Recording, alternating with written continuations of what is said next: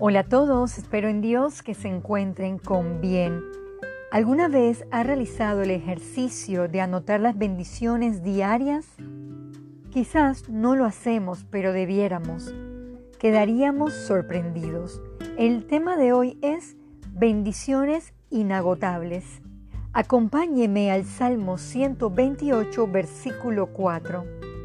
He aquí que así será bendecido el hombre que teme a Jehová. El temor a Dios se traduce en nuestra obediencia. Esta traerá frutos y bienaventuranzas a nuestro andar.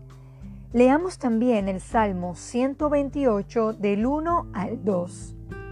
Bienaventurado todo aquel que teme a Jehová, que anda en sus caminos. Cuando comieres el trabajo de tus manos, bienaventurado serás y te irá bien. Pensar en las bendiciones diarias nos llevará a una actitud de alegría constante aún en medio de las altas y bajas que podamos experimentar. Acompáñeme a Salmo 126, versículo 3. Grandes cosas ha hecho Jehová con nosotros, estaremos alegres.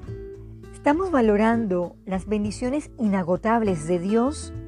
¿Vivimos agradecidos por sus infinitas misericordias? Busquemos 1 Tesalonicenses 5:18. Dad gracias en todo, porque esta es la voluntad de Dios para con vosotros en Cristo Jesús.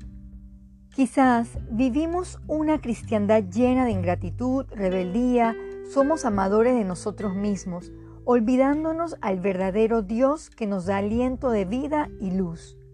Querido oyente, no paguemos mal por bien, seamos agradecidos.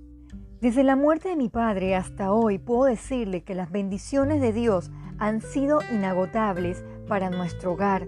Estoy segura que si usted es ese creyente verdadero, fortalecido en Dios, dará fe de lo mismo en su vida. Oremos.